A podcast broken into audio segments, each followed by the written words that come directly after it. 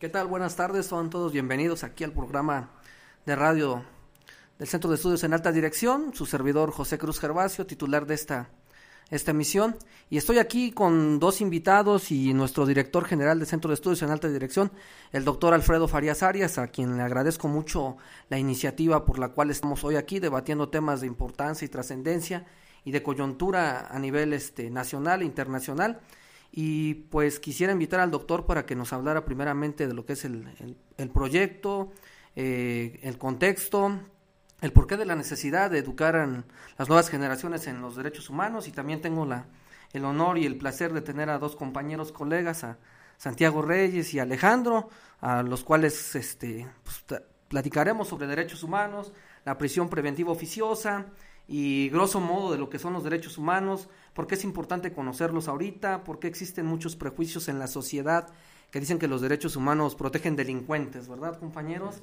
Existe una nula cultura, magra cultura de, del debido proceso, del derecho penal, del derecho civil, de muchas cuestiones y estamos aquí para abordar ese tema desde un punto de vista académico y tan necesario hoy, ¿no? Tan necesario, pues les cedo la palabra para que se presenten, quiénes son, qué hacen y por qué están aquí. Así que adelante, por favor. Buenas tardes, mi nombre es Ismael Reyes Santiago, soy estudiante de la maestría en Derecho Procesal Penal y pues hoy soy invitado para hablar de derechos humanos. Gracias. Bienvenido. Alejandro, por favor. Sí, buenas tardes. Eh, Alejandro Hernández Lara, su servidor, y estoy aquí para eh, hablar sobre temas de derechos humanos, creo que es una, parte importante para la formación de todo estudiante y pues ese, sobre esos temas trataremos. Sí, muchas gracias. Bueno, pues comentando eh, en, las iniciativas, por ejemplo, de la llamada cuarta transformación del presidente López Obrador, tenemos dos reformas constitucionales que son directamente que tienen que ver con los derechos humanos. Pero bueno, preguntándonos qué son los derechos humanos, las Naciones Unidas, como hemos visto, nos dicen que son todos los derechos, libertades que tenemos por el simple hecho de ser personas, de ser humanos, de considerarnos dentro pues de esta especie en la, en la humanidad y pues bueno, habría que comentar también que muchas personas no entienden lo que es el Ombudsman Nacional, que es la Comisión Nacional de los Derechos Humanos, que como hemos visto, compañeros, pues los derechos humanos flagrantemente dicen es que verdaderamente protegen delincuentes. No sé qué, que nos puedan compartir al respecto, cuáles serían sus intenciones, qué han visto desde las aulas, en el proceso formativo. Así es que le cedo la palabra para quien guste. Alejandro, Ismael, por favor.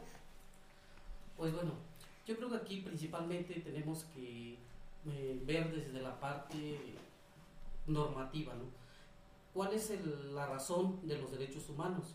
Eh, pues muchas veces este, la sociedad siempre va a hablar sobre pues que las instituciones del Estado que son las que deben de garantizar los derechos humanos de las personas, pues yo creo que no es tanto como proteger a los delincuentes, sino simplemente es una mala decisión o una mala investigación desde las autoridades competentes, las autoridades que tienen esa facultad o esa función para llevar a cabo una adecuada este, investigación desde la gente del Ministerio Público en la, integración de las carpetas de investigación. Yo creo que desde ese punto de vista partimos para poder llegar a una buena determinación o a una buena resolución cuando ya llegue a sentencia. Sería eso. Muchas gracias, Alejandro. Ismael, por favor, adelante. En torno a la percepción de que la Comisión Nacional de Derechos Humanos o los derechos humanos protegen a los delincuentes, esa es la, esa es la, la percepción generalizada de la gente, pues porque no nos, no, no nos tomamos el tiempo para este, escudriñar un poquito las leyes. Eh, cito la ley, la ley de la Comisión Nacional de los Derechos Humanos en su artículo tercero nos habla de que pues las violaciones a los derechos humanos en apariencia protegen a los delincuentes. Esto es porque eh, siempre la Comisión Nacional de los Derechos Humanos eh, investiga a las autoridades cuando han violentado el derecho de una persona. Caso contrario, que no tiene nada que ver con el, este, una denuncia. Entonces, por eso es que los que se quejan son los delincuentes que han sido violentados en sus derechos humanos. Por eso está establecido en el artículo tercero.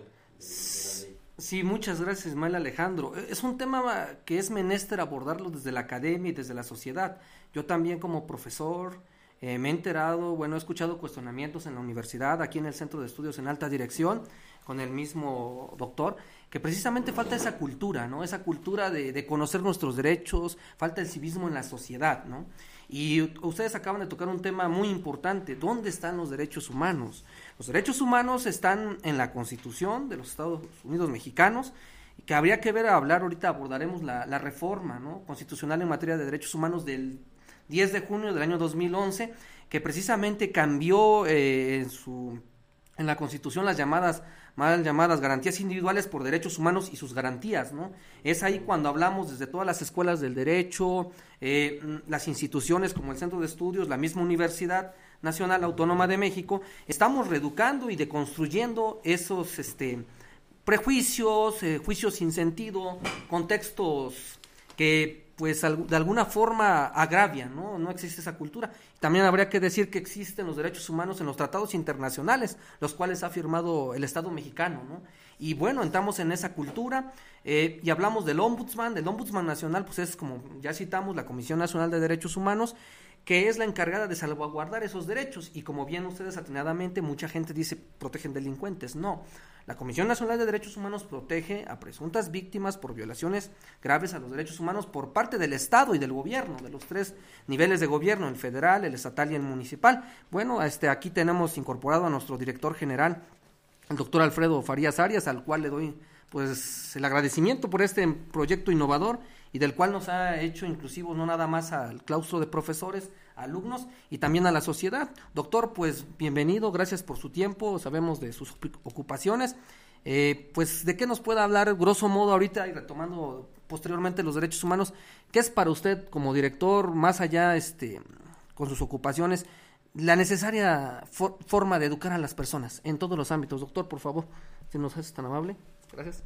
No entendí muy bien tu pregunta. Bueno, retornando es, ¿cuál es el papel de usted como ah. director general del Centro de Estudios de Alta Dirección? Pues mira, mi papel simplemente es eh, ser un, un, símil, un facilitador para que muchas personas puedan eh, tener acceso a la educación, buscar eh, que la sociedad prospere, ¿no? Bajo una visión de bienestar y, y que seamos una alternativa real, muy real, de, de accesibilidad eh, auténtica, pues para que todas las personas que nos volteen a ver puedan acceder a educación. Especialmente educación superior, porque es ahí donde podemos trabajar mejor, donde está nuestros, nuestro ámbito de acción y pues lo que queremos es contribuir un poco al granito de arena. Escuchando lo que comenta sobre eh, derechos humanos, bueno, el derecho humano es una, es una eh, facultad que tiene la población eh, dentro de la convivencia social, ¿no? Y en la comisión, bueno, en la, en el, eh, la Asamblea Mundial de, por la Educación del siglo XXI, en los primeros capitulados, ahí se habla de, de México y de su Carta Magna, en el artículo 3 constitucional, la fracción 5, en donde se, se, hace extensiva a nivel mundial las facultades que el gobierno debe de conferir a la población para difundir y acercarle la educación a, la, sociedad o a la ciudadanía o al pueblo, como le quieran llamar. Entonces, es parte de, esa, de, ese trabajo. Nosotros como asociación civil, ¿verdad? Y, a través de este medio que es orgánico, que es sin fines de lucro, buscamos de alguna manera eh, eh, acercarnos un poco a ese principio de, derechos del humano, fortalecerlo con derechos sociales y, donde establecemos pues el acercamiento a la educación. Por eso somos la voz de la educación. Este proyecto surge con esa idea de, acercar como un derecho civil que tiene toda la sociedad en ser atendida, en ser escuchada. Creo que eh, no tenemos nosotros tiempo de estar peleando si el gobierno lo hace o no lo hace. Eh, simplemente lo tiene que promover, lo tiene que difundir y nosotros como sociedad civil tenemos que hacer lo nuestro. El proyecto surge hace 20 años con esa convicción, apoyar económicamente, apoyar ante la movilidad social y apoyar obviamente con, con una buena educación, con lo mejor que se pueda, de vanguardia y, siempre actualizada, la, la mejor manera de, de, de, poder eh, coadyuvar a la educación de la gente. ¿Para qué? Para lo mismo que se busca que la educación superior eh, genere un auténtico derecho a la humanidad, que es mejorar la calidad de vida, ¿no? hacer que la gente pueda acceder a la ciencia, tecnología, ¿verdad? A que sea más competitiva y, que pueda eh, de alguna forma discernir de las posiciones actuales. Mucho de esto tiene que ver el programa que hoy tú inicias, que es Voces Disidentes, tu proyecto, porque al final del día buscamos eso, ¿no? Educar ¿no? quitarnos de, ser un pueblo de borregos, tener autocrítica y poder, eh, mediante educación, mediante fundamento y, mediante análisis rudo, fuerte, serio, poder llegar a, conceptos, términos eh, que, puedan informar realmente, no desinformar a la población. No tenemos para nada ninguna pretensión youtubera, no queremos ser este eh, no no no tan demora no, no somos de estos conceptos que hoy se dan con todo respeto a ellos. Hay unos que lo hacen bastante bien no pero nosotros somos una institución educativa de educación superior eh, hemos estado 20 años al frente hemos formado eh, muchas personas en la administración pública en el área de la política. Entonces tenemos algo que comentar algo que decir no entonces no tenemos aquí línea no somos ni derecha ni izquierda ni de centro ¿no? Buscamos el, el, el, bienestar. Y esta palabra de bienestar hoy en día está muy de boga por el gobierno actual, ¿no? Pero en realidad el bienestar es, es un concepto que yo manejo desde hace muchos años porque es la llave para lograr salir adelante como país es voltear a querer un poco a nuestra nación, a nuestra gente y tratar de incluirla. Pero aquí somos debemos ser auto, este, interdependientes. Es una cultura que, que nos hace mucha falta establecer. Eh, es muy importante el desarrollo económico, como hablaba con el, con maestro Jorge Hernández hace un momento, pero de nada va a servir todo esto si no, no educamos a la población. Y la población tiene por derecho, una facultad social de educarse eh, a nivel universal, ¿no? Entonces, México es protagonista en esta, eh, pues tanto en la, en esta, este, en la Comisión Iberoamericana de Derechos Humanos, eh, eh, en, el, en este Carta de, Educación Superior del siglo XXI, donde aparecen los, como en los primeros capitulados, te repito. Entonces, la educación superior se vuelve un parteaguas importante para poder entrar al tema. Entonces, hay que educar a la gente, hay que decirle que es facultad, y una cosa es que sepan bien cuáles son sus derechos humanos, y otra cosa sería empoderarlos de forma irracional, ¿no? Es como lo que pasa con el concepto de eh, hace muchos años del Instituto Nacional de las Mujeres, donde luchaban por la equidad de la mujer y mira que el programa fracasó. Yo tuve la oportunidad de darles un curso de planeación estratégica en, ese, en, el instituto y, y, fue un gran fracaso, no por sus principios, sino por la cultura de la propia gente, porque ¿sabes qué fue lo que incidió? Que en las comunidades del sur del país y, de algunos estados del, bueno, orientados allá al, Océano Pacífico, ¿no? Todo lo que es la costera de Michoacán, Guerrero, tú sabrás, todos esos lugares.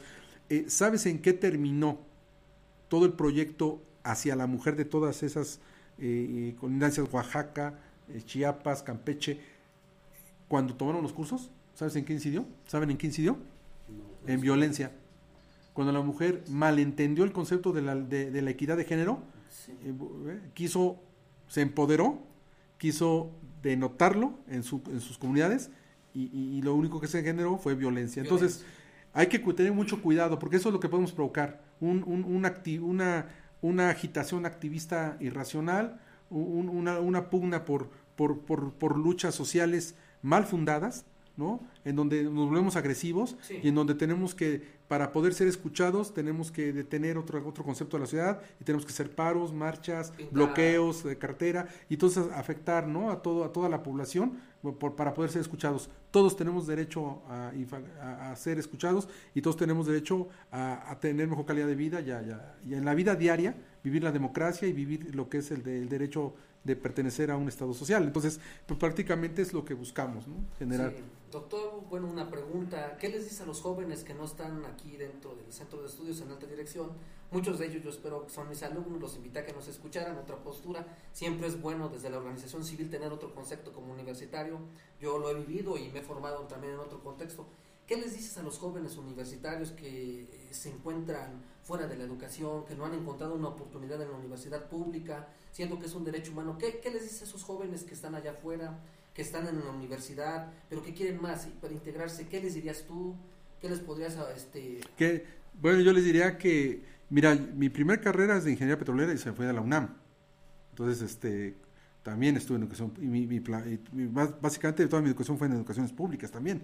Después ya estudié en, educaciones en escuelas privadas cuando tuve la oportunidad de pagármela. Pero, ¿qué le diría a toda esta gente? Bueno, que, que no se deje influenciar de entrada, ¿no? Con grupos de poder internos, con choques e intereses muy personales.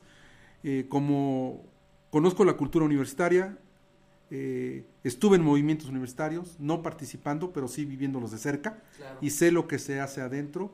Que no se politice, que no tomen bandera de ningún tipo, que, piensen por ellos mismos, que deben de entender de que es un momento histórico, eh, siempre será un momento histórico, pero es el de ellos, es un momento, es un momento, y finalmente eh, que, que le entren al estudio, que sean disciplinados, ¿no? que, que regresen a valores universales básicos para poderse reconvertir en personas más, más honestas y, y en personas que puedan buscarse un mejor futuro, que se cree, que, que deben ser capaces de crear circunstancias y no, y no vivir de las circunstancias. ¿no? El, el, el, el, hecho de que en este tipo de universidades se ve mucho el, eh, estado de, de confort, el de que el maestro no me dé clases, sí, el de que si no hay clases no hay bronca, el que si me mandan a otro profesor no hay problema, de que el que está no sabe pero no, no me interesa, ese tipo de cosas, ese tipo de cultura debe desaparecer, ¿no? Ya, si queremos una sociedad cambiante, debemos de cambiar nosotros. ¿Qué le digo a toda esta gente que, que no se que no se aferre a, a sus paradigmas actuales, ¿no? Que, que abran su mente, que escuchen conceptos como estos, que tú, el cual tú los invitas, o otros más que existen, que traten de discernir lo que ven, que tengan más juicio, más valor de crítica, Criterio, ¿no? que de- sí lo tienen, sí lo tienen, pero de repente son conformistas o se sienten de alguna manera, eh, yo diría, derrotados, ¿no? Yo tuve la oportunidad de platicar con ellos en dos, tres con- conferencias hace unos años, dos años, tres años, Sí, en la universidad. desde la universidad misma. Y, y yo pues te puedo decir que pues, la gente estaba feliz no porque les les hablas de otro contexto les hablas de un mundo más real más al alcance. Práctico. les hablas de su, de su, de- de- su situación de lo que viven el día a día y los sacas de esa de, de- de- de ese de esa teorización que, que está utópica que está fuera de su cabeza ¿no? que no, no la viven entonces hay que hay que regresarlos qué les diría bueno que, que volteen a ver estas opciones ¿no? como parte eh, alterna pero no sustituible de su centro de estudios que estudien en donde están Sí. que ahí deben de ser, que ellos son parte del problema o parte de la solución y que acá, que acá hay otras alternativas, otras formas de pensamiento, aquí tenemos otros compañeros que prácticamente pue- con los cuales pueden, pueden pues, Enriquecer enriquecer, y hacer sinergia de conceptos, de posiciones, ampliar su círculo social, que no todo lo que tienen ahorita es lo que es el mundo, esa es su verdad, ese es su contexto, ese es su, su entorno, pero que hay un mundo mucho más grande que el que están viendo, ¿no? Y que a veces eh, nos hace falta eh, eh, socializar más, buscar otros tipos de universos para pues para cambiar nosotros también nuestra forma de pensar. Si yo estoy inmerso en esa cultura y no salgo de ahí y, me, y, y es una cultura que me está haciendo retroceder, ¿verdad? O que me está generando una pérdida de, pues prácticamente de bienestar o de calidad de vida, pues tengo que moverme a otras, ¿no? Pero, pero para todo esto tenemos que tener, tenemos o debemos mejorar como personas. Y entonces yo qué les digo, bueno, pues que, que, que se rescaten. No va a haber quien los rescate, que se rescaten. Y ¿no? Y que, de- y que es la- no, es básica. La educación es la base del desarrollo social. Sí. O sea, sin educación, yo he visto el gobierno que está hablando del campo, del petróleo, pues perfecto. ¿Y a cuándo le vas a atizar a la educación? Pero en serio, papá, Claro. porque la educación es la base del desarrollo social, ¿no? Y ese es, ese es el primer eslabón, nada más que es a largo plazo. Sí, Y el resultado no se va a ver en dos, tres años. Entonces hay que trabajar con la infancia, con la- ¿no? que son las, las fuerzas básicas, sí. hay que trabajar con ellos muy duro para que podamos llegar a tener jóvenes adecuados. Eh, eh, tú sabes que este segmento de, de personas a las cuales atendemos son adultas, ¿no? Aquí tenemos ejemplo de ellos, personas que, que desarrollaron su vida en el ámbito institucional, que perdieron opciones de estudio en algunas alternativas y en otras, en otras pudieron hacer estudios concretos, técnicos de otra forma, pero al final buscaban una alternativa. Entonces tenemos que acercar la educación superior al modus vivendus actual de los diferentes grupos sociales. No, no podemos generar una, una educación comercial, ¿verdad? Claro, este, eh, exacto, que prehistórica, eh, lenta, que al final del día no coadyuve en el desarrollo de la gente. La gente hoy es más dinámica, la gente tiene otra forma de pensar, la, la, la gente de hoy no tiene tiempo, que más, más práctica, ha cambiado la forma de pensar de, de- de De ver el todo, mundo, de de- y de todo, de todo. Entonces, la educación tiene que también basarse. Debemos respetar criterios CEP, que al que pertenecemos, horas, créditos, eh, semanas clase, todo eso lo tenemos que respetar. Pero sí tenemos que nosotros mucho más innovadores, mucho más facilitadores del aprendizaje, no ser tan conductistas de ella, pero sí debemos generar interés en las personas. La- las personas que, mucha gente que estudia en el CAD, es gente que, que inclusive tienen hijos estudiando en otras universidades, pues, de otras escuelas, ¿verdad? Y que han visto la gran necesidad, aunque sea por, por compenetración familiar y cultural, social. eh, social y por, eh, por dignidad personal, terminar un proyecto propio que tienen por ahí trunco de vida y que no los deja ni siquiera, pues no es algo en lo que piensan todos los días. Entonces, pues hay, hay, que, hay que entrarle y hay que hacerlo. Entonces, el CADES es alternativa, ¿no? Eh, buscamos eh, generar cuotas muy accesibles, queremos eh, llegar a esos, a esos segmentos que, que, que, que- que están ahí a veces excluidos, Olvidados. ah, olvidados y que tenemos que preocuparnos por ellos. ¿Y qué es lo que vamos a lograr? Mejores ciudadanos. Todos, Finalmente. todos al final de cuentas son gente adulta con criterio que de repente eh, les ha les ha les ha aprendido, les ha servido. Eh, aquí hace rato estuvo participando uno de sus compañeros, ¿no? Parecía el conductor sobre la maestra prácticamente, Ah, bueno. ¿no? Entonces eh, este Valenzuela, ¿no? Él parecía No, él parecía el, él- conocemos. él- él parecía el locutor, me sorprendió. Entonces, aquí hay mucho talento que está que ha estado guardado. Bueno, pues obviamente se debieron a- se debieron subordinar a, a un, a un trabajo institucional al cual vivieron muchos años y que hoy en día, bueno, pues ya están más libres, eh, ya se retiraron, pero al final del día tienen mucho que aportar a la sociedad, ¿no? Y tienen es- esta oportunidad, ¿no? Claro, claro, claro, claro. Aquí están los compañeros. Aquí están, ahorita vamos a hablar con ellos. ¿no? Yo te remo el micrófono, pero te lo voy a ceder. ¿no? muchas Pero, gracias. pero es- de eso se trata, ¿no? De, de poder trabajar. ¿Qué le diría a la gente de, de- de- la UNAM? Pues que se sientan orgullosos de ser Puma. Tú ¿no? lo eres. No, Yo lo, yo lo soy, yo jugué en los Pumas también, ¿no? Pero es de, eh, que se sientan orgullosos de portar su camiseta y que la aporten con dignidad, que le regresen esa dignificación. Eh, ante los ojos de Dios, respetando cualquier religión, Claro. eh, las grandes obras del ser humano no estriban en, en hacer cosas fantásticas, que todo el mundo te admire, donde todo el mundo te aplauda, donde seas visto a nivel global por los medios de comunicación. Claro. No, no, no. La- la- la- la- la- las grandes, las grandes obras que Dios favorece son aquellas que están hechas con amor, por muy pequeñas que sean.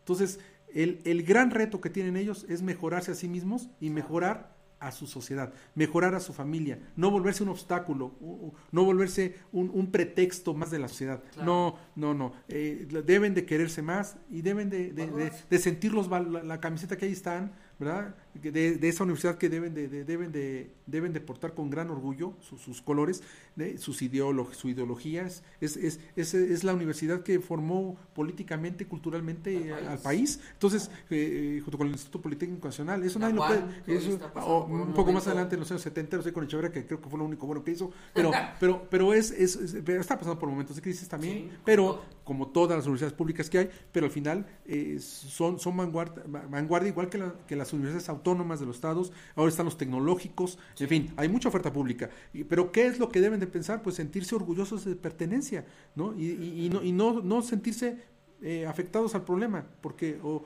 o pensar que ellos son el problema, no, ellos son la solución al problema, están ahí para ser mejores y la y la gran obra que le deben que deben hacer como regalo de vida y como agradecimiento a que están vivos, pues simple y sencillamente es actuar con amor y, y regresarle, ¿verdad? A su sociedad, a su familia, a su círculo, poco de lo que les ha dado. ¿Y qué es esto? Pues, eh, convertirse en mejores seres humanos, mejores estudiantes, mejores hijos de familia, mejores hermanos, mejores amigos, abandonar malas prácticas, abandonar un poco las adicciones. Por eso el Quijote que eh, no corras tras los placeres porque puedes tener la desdicha de alcanzarlos.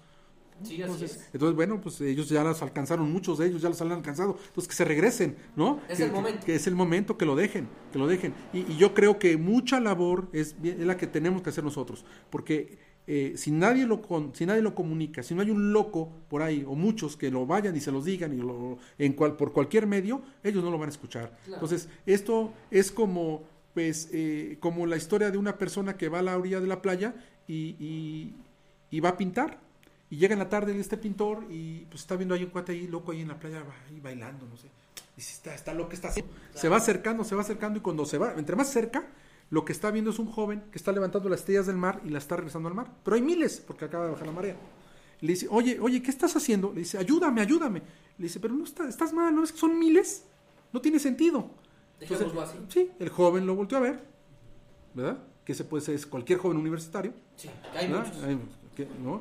Que se, aga- se agachó, recogió la estrella de mar, la, bien, la aventó al mar y le volteó y le dijo al pintor, para esa tuvo sentido.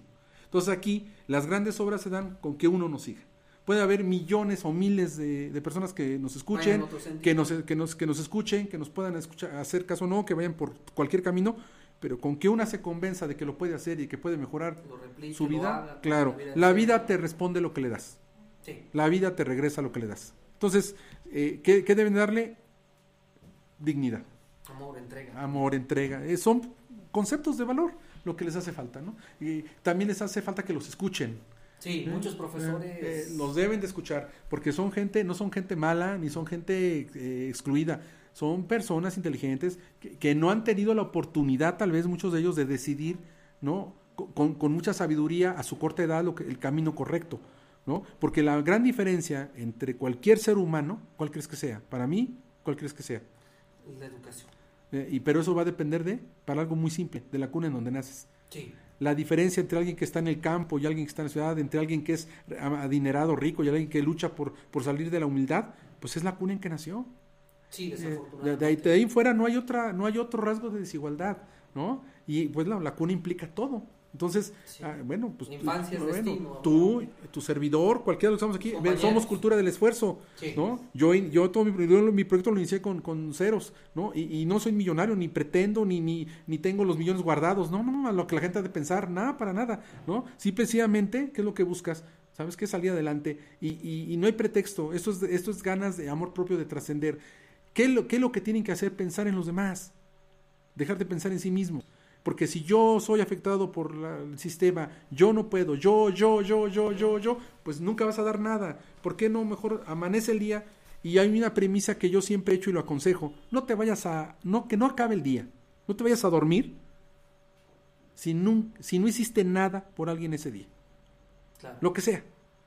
Pero trata de hacer algo, al, trata de hacer algo por alguien.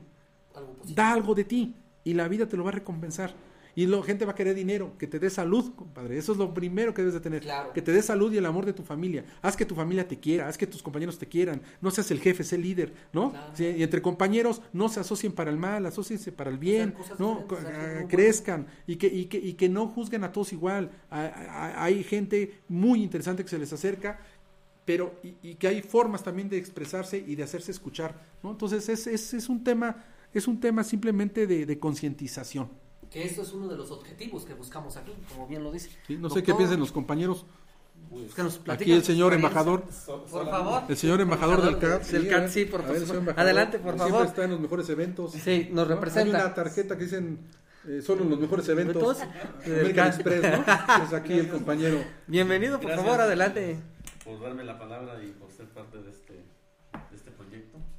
Pues no hay nada más cierto que tenemos una obligación con nosotros mismos y con la sociedad y pues contento de estar aquí con ustedes compartiendo temas y todavía falta mucho por desarrollar, creo que apenas es un ápice muy mínimo lo que hemos tocado aquí, Eh, esperemos hacer mucho más. A ver, no sé, mi Seguramente, muchas gracias Ismael. Pues bueno, como dice aquí el director, ¿no? Nuestro embajador en los mejores eventos, por favor, Alejandro, bienvenido. Adelante, por Muchas favor. gracias. Yo creo que aquí es un tema muy importante, por ejemplo, lo que tocaba el doctor. Es este importante, ¿no? La formación, por ejemplo, desde la academia. Nos damos cuenta desde, pues ahora sí, el, el doctor hablaba desde la cuna, ¿no? Y creo que esa formación la traemos desde casa, venimos este siempre pensando en obtener este un mejor resultado en la vida. Y qué mejor desde las aulas, ¿no? Formación que es básica para llegar a- hasta este punto de la vida y, ¿por qué no?, llegar hasta la universidad, por ejemplo, en el caso de los, de los jóvenes o de los niños, ¿no?, que es el futuro de nuestro país. Y desde ese punto de vista, yo creo que tenemos que formar o formar a esa niñez para que cuando llegue a este punto de encuentro de la universidad, es el momento de que ellos van a poder entender cuál es la verdadera razón del poder formarnos como profesionistas. Ese es mi punto.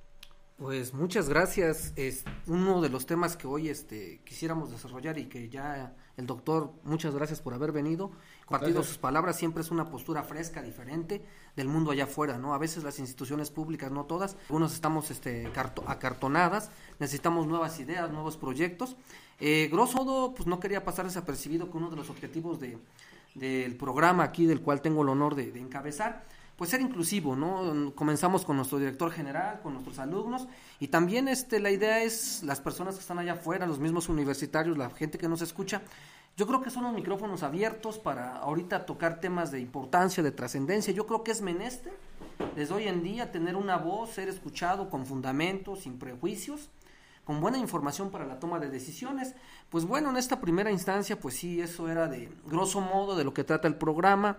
Escuchamos una alternativa a la educación desde otra postura, los compañeros que están aquí, y pues bueno, pasando de, de tema importante, pues ahora sí lo que nos, este, nos, nos tiene aquí sentados, ¿no? Aquí Este, aquí, pues para pasar al tema, eh, ahora sí me gustaría que entremos precisamente a los temas que nos convocan hoy, ¿no? Hablamos de los derechos humanos, yo les podría decir de un bagaje histórico, los derechos humanos vienen de las revoluciones burguesas, en donde se le quita el poder al rey, al déspota, al que agraviaba, ¿sí?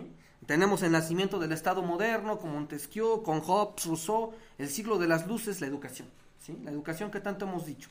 Bueno, tenemos la Constitución, que muchos no conocemos, falta el civil, los tratados internacionales, pero sí me gustaría abordar un, la convencionalidad. Y sí me gustaría que abordemos un tema importante, de importancia y trascendencia que no nada más a los abogados, a los que nos dedicamos a esta noble causa, muy buena. Yo sé que a muchos nos critican como abogados por diversos eh, contextos, ¿verdad? Pero no vamos a entrar en materia.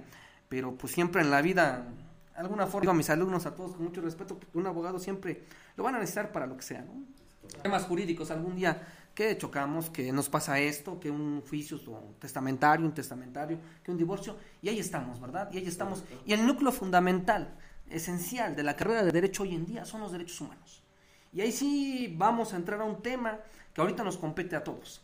Vamos a hablar de la Guardia Nacional, de esa violencia que hemos padecido de dos exenios para acá y que seguimos apostando con el uso de la fuerza Obviamente el populismo de Estado dice vamos a crear instituciones. Hace seis años, como ustedes recuerdan, hablábamos de la creación de la Gendarmería Nacional.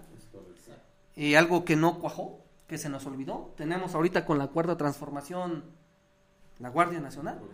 El proyecto que ahorita ya este, fue aprobado en el Senado, regresó a la Cámara de Origen de Diputados y ahorita ya, ya salió, ya, ya tuvo, tuvo las más de 17 en los congresos locales. ¿Y ustedes qué piensan? ¿Qué le dirían a, los, a las personas que están allá afuera? ¿Por qué es importante conocer los derechos humanos? ¿Por qué es importante conocerlos? Y no nada más conocerlos, sino promoverlos y salvaguardarlos y quitarnos esa idea errónea de que protegen delincuentes. ¿Qué, qué nos dirían al respecto, por favor? Lo importante de conocer los derechos humanos yo creo que es para poderlos hacer eh, valer, poderlos hacer valer como, como individuos, como individuos de a pie, dicen algunas personas. Eh, porque carecemos de esa de ese conocimiento básico en el que no sabemos en dónde hasta dónde raya los derechos humanos y a veces también se abusa del término derechos humanos porque ya no podemos este se sale de contexto cuando eh, personas que quebrantan una ley sienten que han sido violentados sus derechos humanos porque mm, los derechos humanos no son definitivos, tienen ciertas restricciones, entonces habría que poner mucha atención a eso, porque cuando un delincuente ha quebrantado la ley, el contrato social que es este, la constitución política ya no está siendo acorde a lo que, lo que está este, prescrito ahí. ¿no? Entonces, uh, no tienen los mismos derechos que todos, que todos los demás eh, habitantes. ¿no? Se le tiene que restringir a lo mejor sí debe de haber una legalidad, debe, de, haber, una cultura de la, de debido, proceso, debido proceso, la presunción de inocencia. pero siempre debe de haber una moderación, una este, mesura pues en su aplicación. No son absolutos, eso no hay son que absolutos, exacto. Sí, tienen limitantes. Por favor, Alejandro, gracias. Bueno, pues yo creo que tocando un poco el tema de, de en relación a la violación de derechos humanos, eh, básicamente eh, yo lo vería desde las instituciones del Estado. ¿Por qué? Porque usted tocaba ahorita el, punto este, importante. Hablaba desde los sexenios que han pasado. Dice, no hemos institucionalizado eh, desde las corporaciones policíacas. Dice, hemos tenido un problema que yo creo que es importante. El conocer los derechos humanos es parte esencial de toda institución, porque desde ahí es donde se imparte, se empieza eh, con la legalidad de las, de las situaciones de hechos delictivos, porque dice, bueno, nosotros lo vemos con el diario vivir de, de la policía, de las Fuerzas Armadas sobre todo. Dice, ¿qué tanto los que integran las Fuerzas Armadas o los, o los que integran las corporaciones policíacas conocen esos derechos humanos. ¿Qué parte de nosotros podemos eh, ofrecer como institución el que conozcan esa parte de derechos humanos eh, los servidores públicos. Eh, no nos, nosotros ahorita nos damos cuenta el caso muy reciente de, de, las Fuerzas Armadas donde pues dice, em, critican mucho, ¿no? Dicen, dejan libre a, delincuentes, lo que usted ahorita dice, menciona que dejaron libres a personas que eran culpables, sí, pero hubo violaciones a derechos humanos que se pudieron haber evitado. Probablemente una mala integración, una carpeta de investigación que probablemente no se llevó a cabo como debiera de ser. Pero yo creo que los derechos humanos son esenciales y que cada servidor público, y no del servidor público, sino desde el ámbito eh, social, la ciudadanía. todos esos aspectos, la ciudadanía tiene que conocer los derechos humanos. ¿Por qué? Porque si, si en mi caso son violentado un derecho humano, lo que decía aquí Ismael, ¿cómo lo voy a hacer valer? Claro. ¿Cuáles son los mecanismos a los cuales yo voy a hacer valer para que a mí me hagan valer ese derecho que yo tengo, que, fui, que fue violentado? Yo creo que básicamente sería eso y que la sociedad siempre tenga presente que un derecho humano siempre va a ser violentado cuando tú transgredes las leyes, nuestro, nuestra normativa. Sí, la Carta Magna, los tratados internacionales. Acaban de tocar un tema muy importante. Habría que decirlo que todas las autoridades están obligadas por mandato constitucional en el artículo primero constitucional, a donde obliga a todo el Estado mexicano, a los tres niveles de gobierno, al federal, estatal y municipal, al respeto, promoción ¿sí? de los derechos humanos. Eso lo tenemos, hago mucho hincapié en esa reforma constitucional en materia de derechos humanos del 10 de junio del 2011. Ahí los abogados, la ciudadanía que se dedica a esto, hay una gran transformación que en la misma ha sufrido el Poder Judicial, el juicio de amparo, el mismo ombudsman, que es la Comisión Nacional de Derechos Humanos, eh, muchas personas eh, comentando en las clases y no me dejarán mentir, les hablas del ombudsman y parece que les dijeras es un tema de youtubers, ¿no? De Friesland o, o de cosas así, ¿y eso qué es, no? Los derechos humanos son, desde el punto de vista, algo que nos va a hacer como mejor como sociedad y algo que estábamos comentando sobre, mm, sobre los temas de actualidad. Ustedes tocaron un punto importante, cuando una persona se le detiene, ¿no? Se le integra a la averiguación, pero algo que es fundamental, la presunción de inocencia. Antes de ser culpables, se le tiene que presumir a una persona que es inocente. ¿Sí? Y eso es un derecho humano fundamental que antes no teníamos. Antes la autoridad te detenía y si te sacaban los medios de comunicación, en los diarios, en la televisión, en la radio, decían, pues ese es culpable y lo liberaste. Y un delincuente está qué? Fuera, ¿no? Pero no se le llevó un juicio, ¿qué? Justo, un debido proceso.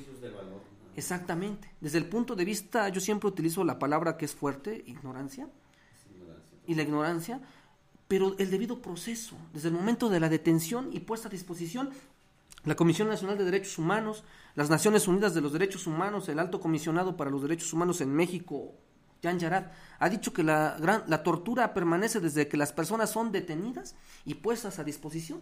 La gran mayoría en el anterior sistema penal, que era la prueba reina, no me dejarán mentir, era la confesional.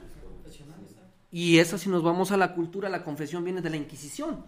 Cuando la persona iba a ser quemada y le decían, pues para que te vayas al cielo, confiésate, ¿no? Ahora ya no, ahora son otras pruebas. Y es lo que no entienden las personas. El mismo aparato judicial del Estado mexicano no entiende, no lo procesa. ¿sí? En las mismas aulas me dicen flagrantemente en la universidad, me dicen, los derechos humanos protegen delincuentes. Pero las personas dicen que porque una persona salta al otro, te viola un derecho humano. Habría que ser muy precisos. Los derechos humanos los viola la autoridad por mandato constitucional desde los tratados. Entre particulares nos cometemos delitos, ¿sí? El gran fallo, que hay que decirlo, es que no hemos educado a las autoridades, a quienes investigan. Los anteriores ministerios públicos. El primer respondiente. Sí. No tiene, por favor. No, conocen, perdón, este, rebotar la palabra, no conocen los protocolos de actuación. Esto, como experiencia personal, pues me ha tocado interactuar de repente con algunas policías de diferentes este, pues, competencias, porque algunas son municipales, otras son estatales y federales, pues de las mejores que me ha tocado este, enfrentar o, tener el gusto de tratar es con los federales, porque ellos sí conocen los protocolos, tienen ese, esa este, cortesía para abordar Eh, los municipales, pues lamentablemente dejan mucho que desear. Cuando uno les habla de la legalidad de su, de su actuar, pues se molestan, pero como desconocen su actuar, entonces aunque uno les invite a acercarnos al Ministerio Público para cualquier eh, aclaración posterior sobre el tema de, la detención, pues no, no, no, no continúan con el proceso porque como desconocen los, la parte legal, se detienen, pues dicen ya váyase. Sí, pero eh, ahí está lo malo, pues porque a lo mejor si estoy haciendo algo malo y no me saben detener, entonces me dejan ir. Es la autoridad Ah, la que falla, no está capacitada. El Estado mexicano está violentando el artículo primero constitucional en su párrafo tercero, donde todas las autoridades están obligadas a conocer los derechos humanos, ¿sí? El debido proceso, la integración. Un hecho actual, un hecho actual, ahorita para, para conversar de manera más amena y fluida. Y un hecho actual ahorita, la prisión preventiva oficiosa. Tenemos dos derechos humanos de las personas. El debido proceso, que se cumplan las reglas del procedimiento, lo que dicen los códigos, lo que dice la Constitución, lo que dicen los tratados internacionales. Por ejemplo, una persona la detiene, hay que poner, ponerla a disposición de la autoridad jurídicamente competente, la Fiscalía, anteriormente el Ministerio Público, ¿sí? Para que se investigue, se procese, se reciban las pruebas y en su caso sancionar. Pero ahorita con esta aprobación que pasó desapercibida, que le hemos tratado mucho aquí en el CAT, en la universidad donde tengo el honor y también aquí, la prisión preventiva oficiosa aprobada hace dos semanas por la- el Congreso de la Unión, que parece que no pasó nada y pasó todo, ¿no? Una reforma al artículo 19 constitucional. ¿En qué consiste la prisión, prisión preventiva oficiosa? Que basta con que una persona sea detenida, señalada, señalada, sin, previa investigación. sin previa investigación, sin que haya una sentencia, sin que sea procesada, se va a la cárcel. Se La está por- volviendo al sistema inquisitorio. Esto, pues, tiene su raíz también en el derecho alemán, en el que justamente eh, el juez no hacía más que seguir la letra de la ley y ya no tenía que hacer nada más que darle cumplimiento a la letra. Y es lo que se está haciendo en este caso, porque ya se, se está dejando de- por oficio o de oficio. eh, Ixo facto, eh, ¿no? Ah, exacto. Entonces, pues nos está violentando más todavía. Lo que habíamos avanzado, nos este, estamos retrocediendo en, en el tiempo, sí, violentando nuevamente sus derechos. En las libertades, ¿no? Eh, sobre todo en la convencionalidad, porque esto ya está, este, el Estado mexicano está obligado, está obligado a observar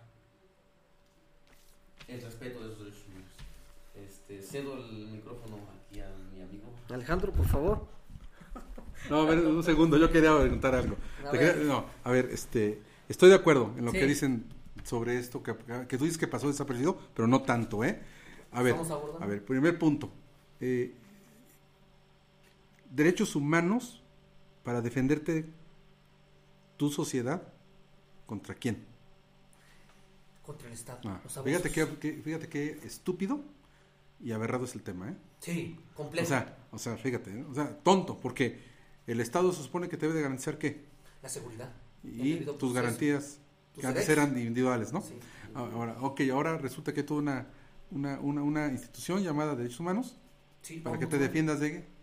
Del mismo ver, Y ahorita lo que acabas de decir, ¿cuánta gente han dicho que, que sale libre porque no se hace el debido proceso por el estado de ignorancia que guardan las policías, etcétera? Las instituciones lo son. Todas, ¿no? Eh, y si lo que quieres es abogado del diablo, ¿eh? nada más. Ah. Ahí, ahí lo dejo, eso, ahí lo dejo, ¿eh? Y si lo que quieres es que la gente se vaya con pies de plomo, y si lo que quieres es mandarle un mensaje a la gente que no tiene una conducta transparente, que se cuide, porque con que alguien lo denuncie, lo van a agarrar. Para ciertos delitos, para ciertas... Exacto. Yo, ¿Tú te vas a preocupar de esa declaración? ¿De eso que pasó? ¿Tú, como persona? No, ¿Ustedes se van a no, preocupar? pues, claro, no, claro. ¿Por qué no? Yo tampoco, pero ¿por qué no nos vamos a preocupar? Lo ve alguno lejano, lo ve algo... ¿Pero por qué? Pareciera Porque tu estilo de vida, pero no te va a pasar, porque solamente que alguien te quiera poner el dedo, que, que tengas una vida complicada y enemigos por todos lados, podría pasar. Pero a nosotros no nos va a afectar eso, ¿o sí? Si tienes una vida ordenada y orquestada, no tienes por qué... O sea, estoy bien que está bien, por eso somos disidentes, ¿no? O sea, está bien Sí, que toquen el sí. tema, pero al final del día decía, ¿qué te va a pasar? O sea, que se preocupe quién. Delincuentes. Sí, ¿no? Y si va enfocado por allá, no te lo van a decir. claro. ¿no? Pues le están diciendo a la gente, tú sabes que el, está, el crimen ya está en el tejido social, Sí, muy arraigado. arraigado. Ya lo viste con el huachicol, Sí. ¿no? Bueno, ¿cómo le haces entender a esa gente que no debe entrar? No te va, no, no aunque vaya el presidente a hablar con ellos van a resolver la No, bronca. no. Tienen que endurecerse con la ley. Sí, Y, y si algo ya sabíamos es que el presidente actual es autoritario. Sí, de O sea, no, no es radicalmente, este, ¿mandé? Izquierdista. Bueno, no, no, simple, o sea, y, y no, no es un dictador, porque no lo es, pero sí es alguien autoritario y que está regresándole a la presidencia, a esa figura de silla presidencial, eh, la autoridad que ya no tenía. Sí, Porque el presidente actual se encargó de dibu- desdibujarla, ¿no? Bueno, eh, en Los Eh, Pinos ajá. vivía, el, así como decían hace muchos años, ¿no? El que manda vive enfrente con Plutarco Elías Calles.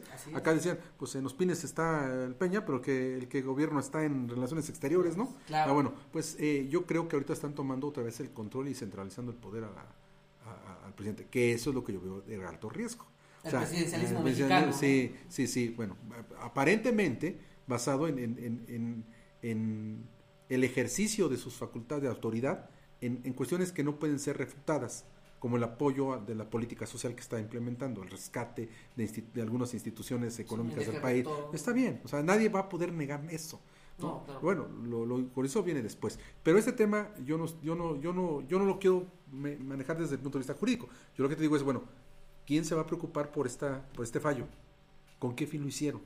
Claro. Sí, es una es un también. mensaje, mensaje Bueno, digo, ya un mensaje legalmente tipificado, ¿no? Claro. O sea, pero, pero, Aquí el punto es que... ¿por qué lo tuvieron que hacer?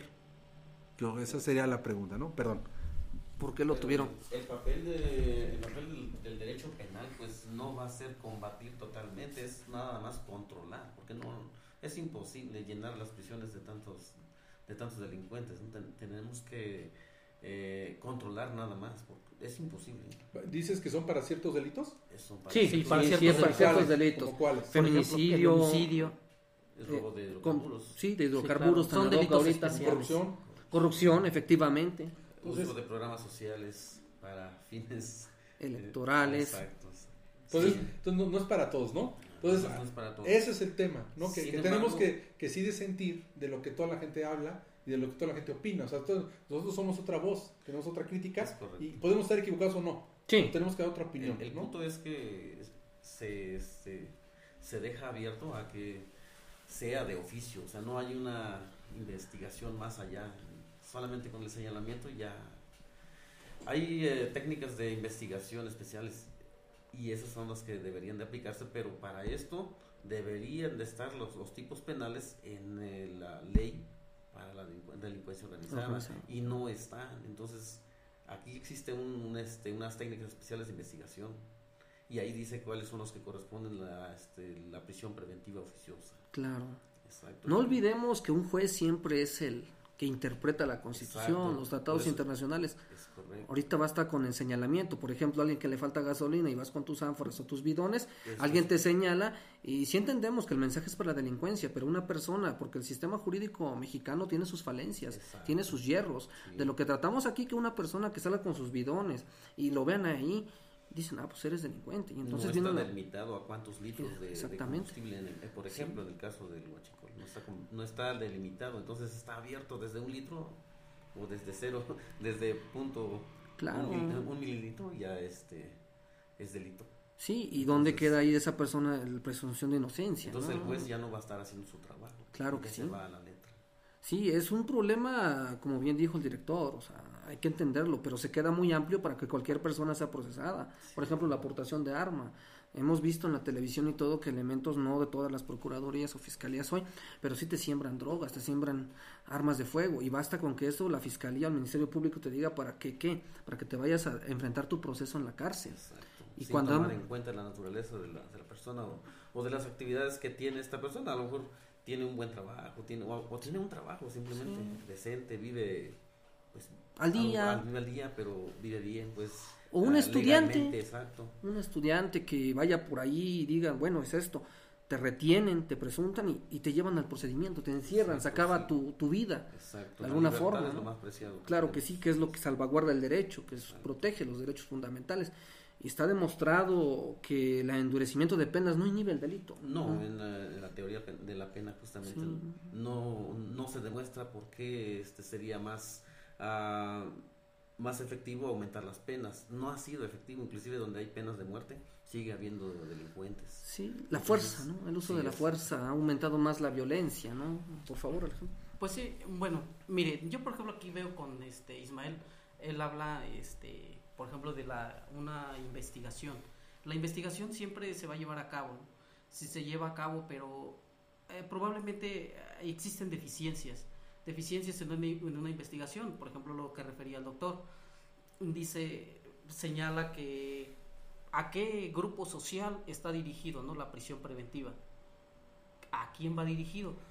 Nosotros ahorita lo que, lo que precisamos es, por ejemplo, en el caso de Ismael, que dice, bueno, es que la, y la investigación, exactamente, desde ahí partimos. Yo creo que si se realiza una investigación adecuada para llegar a una buena integración de una carpeta de investigación, yo creo que tendremos eh, una, una resolución o una solución al problema, porque no podemos este, señalar a una persona sin siquiera haber una investigación previa, puesto que el, el, lo que es el aparato del Estado siempre es eso. Eh, señalar qué delitos son, eh, señalan que, cuál es la prisión preventiva oficiosa, ¿no? cuál es la finalidad de la prisión preventiva oficiosa. Yo creo que principalmente son esos puntos los cuales a los que debemos llegar y precisar de manera concreta. ¿no? Sí, es lo que falta, es lo que se debe legislar eh, lo que sí hay que decir que muchas personas pueden estar este, detenidas siendo nada más señaladas, ¿no? Sin las pruebas. Eso es lo que nos preocupa, ¿no? O sea, es que nos preocupa. Porque el delincuente, aunque tenga pena de muerte, pena, cadena perpetua, no lo vas a, inhibir, ¿no? no lo vas a inhibir. Un ejemplo, por ejemplo, hace, perdón por el plonasmo, eh, hace varios años vimos la película de Presunto Culpable, ¿no? Una persona que estuvo detenida por señalamientos, ¿no? Se le violó su debido proceso, la presunción de inocencia, y al final le dijeron, usted disculpe, ¿no?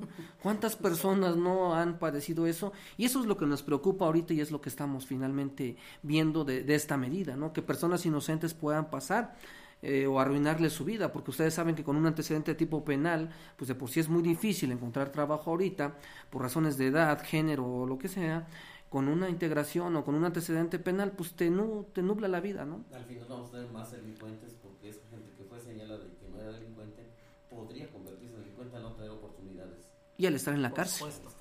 Sabemos que delincuentes desde la cárcel.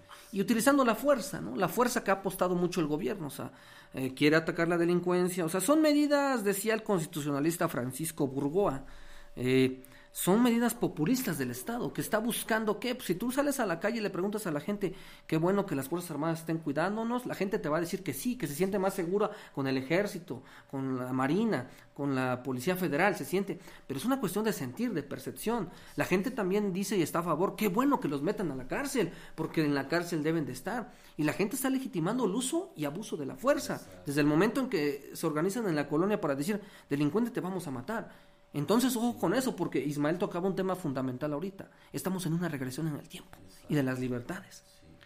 Sí, y bueno, yo aquí eh, me voy desde el principio, ¿no? Porque creo yo que nos damos cuenta que llevamos desde el 2008, desde la reforma del 2008, hemos trascendido, yo creo, de manera gradual. No hemos avanzado más allá de el llevar una, una formalización eh, nuestro sistema de justicia. ¿Por qué? Porque yo creo que parte desde el interés, desde la formación, desde la academia, el interés que tú puedes tener en, base a llegar a tener una buena este, formación desde la academia y principalmente eso, ¿no? Ah, entonces aquí yo me voy desde los operadores del sistema, Dice, eh, yo siempre toco este tema de, una buena integración, una buena investigación, desde los, en el caso de la policía de investigación, ¿no? el levantamiento de indicios, toda esa cuestión yo creo que parte desde una buena formación como eh, tanto aquí dentro del aula y dentro de nuestras actividades laborales, ¿no? porque realmente en ocasiones vemos esta parte de una buena integración de una carpeta de investigación siempre nos va a llevar a un buen resultado. Y yo creo que eh, tocamos el tema de la violación de derechos humanos. ¿Por qué la violación de derechos humanos? Yo creo que la violación de derechos humanos viene a consecuencia de una mala integración o de una mala investigación que no se lleva a cabo tal cual debiera ser. Y, y, seguimos en una violación constante a derechos humanos. ¿Por qué? Porque precisamente es eso, el desconocimiento. Trae acarreado el prejuicio. Exactamente. Y juzgar sin tener pruebas. Una cadena de custodia muy importante que no se, no se quita, se contamina. Eso hace que el, el imputado pues se vaya. Claro. Y, y, las personas obviamente que dicen, se, fue un delincuente, los derechos humanos protegen delincuentes. Y, y, no es verdad, nosotros podemos citar ejemplos, por ejemplo, en el caso Tatlaya, en el caso de los niños de San Quitín, del ombudsman pronunciándose que verdaderamente el Estado no está atendiendo los, los fines del Estado como la educación, la salud, la cultura son temas que, que, hay que abordar porque siempre lo he dicho, parecen que son temas superados, ¿no? Como el racismo, el clasismo, y, y, son tan necesarios hoy en día, ¿no? Eh, y sí, son poco discutidos también, no tenemos eh, la, la, formación de informarlos, de que nuestra fuente sea buena. Eh, uno como profesor comete sus hierros, que al inicio comentaba el doctor, como estudiante, eh, damos, somos prejuiciosos. es muy importante, es muy importante conocer estamos dándole al traste una reforma del 2011. Es una regresión. Los derechos humanos apenas este, lo estamos invocando y desde el nacimiento las personas dicen protegen delincuentes. Salió un delincuente, podemos citar el caso de Florence Cassés, el caso del Baster Gordillo, temas muy ampulosos que todo el mundo conoce, pero que las personas no conocen. Alejandro tocaba un tema muy importante, ¿no? La autoridad. El servidor público no está capacitado, también hay que decirlo, no está reconocido en su trabajo, también hay que ser empáticos con ellos. Tampoco es una crítica aquí visceral o de buscar culpables. Yo creo que tanto como la sociedad, la academia, las ONGs, el mismo gobierno, no estamos haciendo nuestra función. Y ocupados, necesariamente, porque ahorita, si tan solo las reformas del 10 de junio del año 2011, y ahorita estamos en el 2009, y estamos viendo que la gente dice que bueno, que los metan a la cárcel ixo facto, y no de jure, no con el derecho en las manos, y, y usar, utilizar más la fuerza, e implementar más fuerza a, a la, con la Guardia Nacional, ¿no? Que esperemos que sí se utilice, que ha sido todo un tema también, ¿no? También es por el desconocimiento, es por el desconocimiento de las leyes, porque el Ministerio Público de, de cualquier este nivel, ya sea federal o del fuero común, pues tienen los mecanismos para ellos alegar la, la medida cautelar de la prisión preventiva. Cautelar? justificada. Entonces, no necesariamente tenían que este, invocarse la prisión preventiva oficiosa. Desde la Constitución, que es lo grave, ¿no? Exacto. Desde la Constitución. Exacto. Sí, no Ahí radica. Pues como sabemos, no, no procede una controversia constitucional o una acción de inconstitucionalidad o el juicio de amparo, una reforma a la Constitución, ¿no? ¿Qué nos queda ahí? Eh, yo creo que será materia de otros temas, ¿no? A analizar la inconvencionalidad de la misma Constitución, ¿no? Claro. Como la figura del arraigo, ¿no? que nada más se detienen, te investigan y a la cárcel, ¿no? Pierdes tu libertad, pues, sin que se respete, que se reciban las pruebas, ¿no?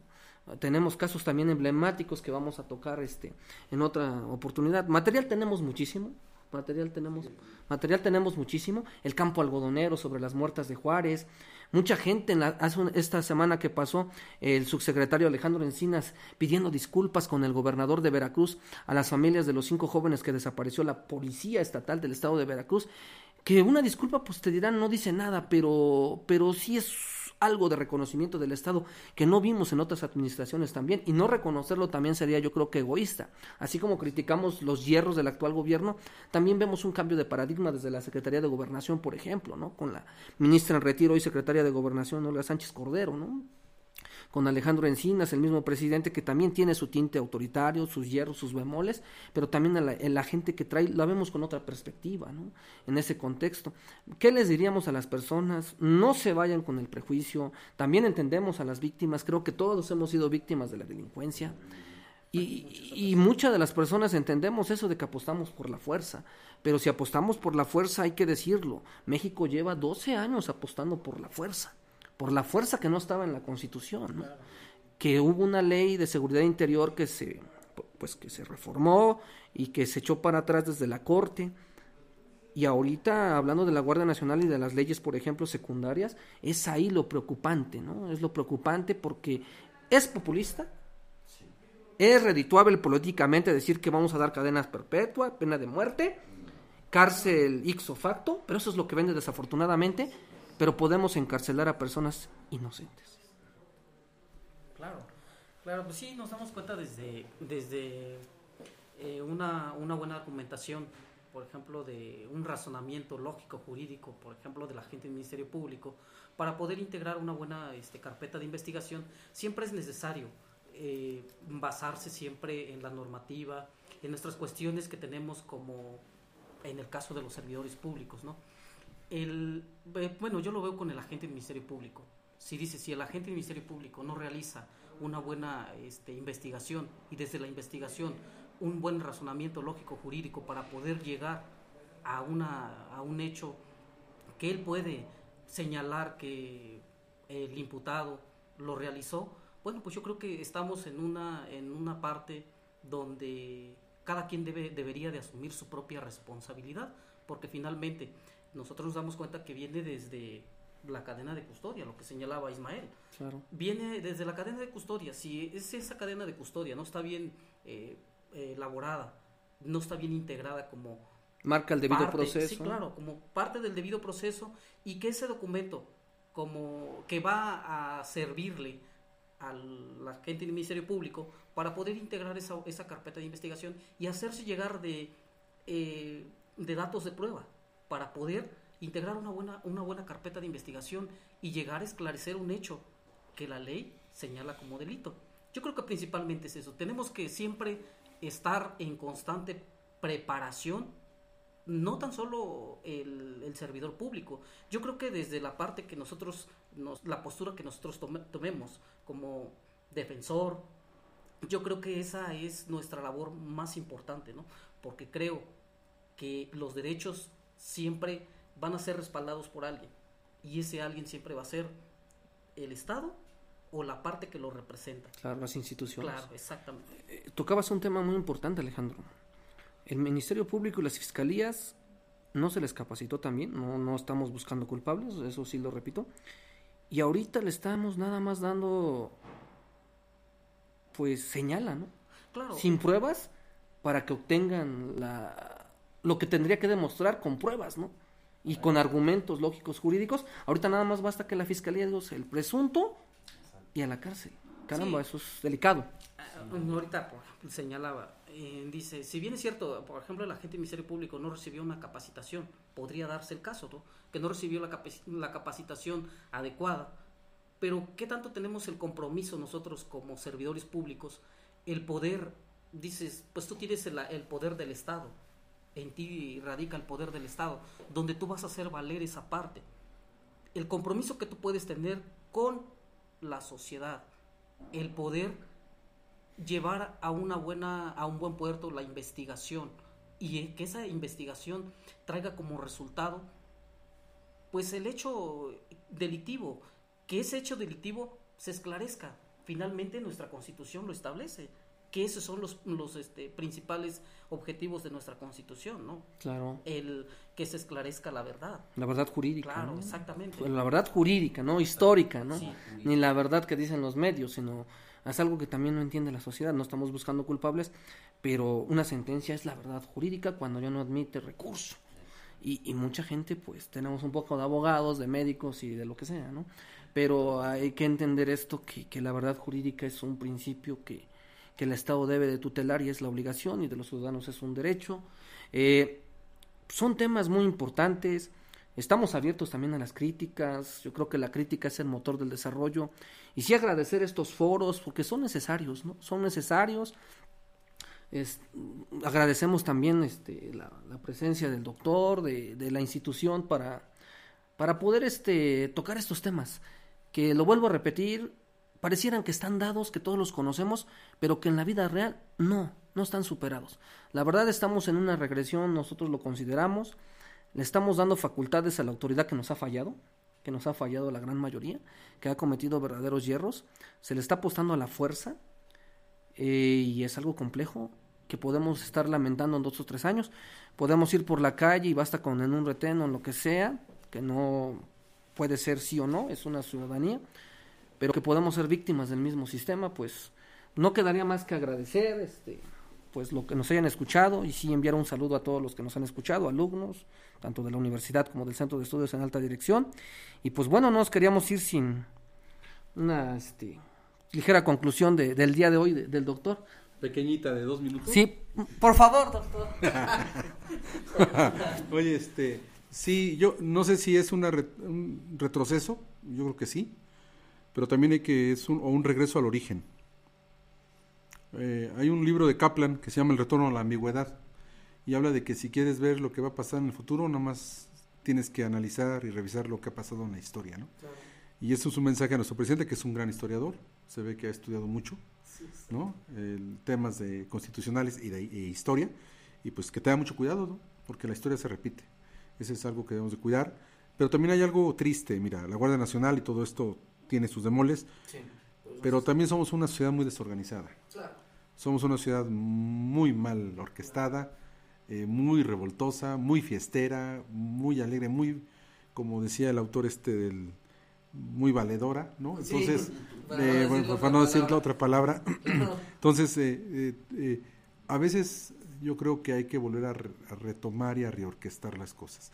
Ojalá y se quede en eso, yo pienso que eso podría ser tal vez uno de los motivos por los cuales se tiene que actuar así que si dejas a la gente suelta, eh, México viva la pachanga, la fiesta, el, el, desdén, es muy nuestro, es muy nuestro, ¿no? Queremos que otro mejor venga y lo arregle por nosotros.